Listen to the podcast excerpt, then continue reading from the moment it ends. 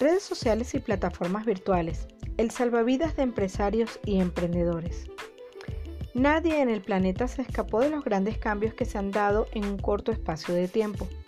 El futuro nos alcanzó bruscamente, acelerando las conexiones virtuales, ya que no podemos estar incomunicados en tiempos de aislamiento social.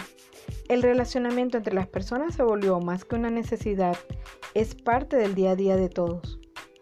El adaptarnos a nuevas modalidades en tecnología ya no es opcional.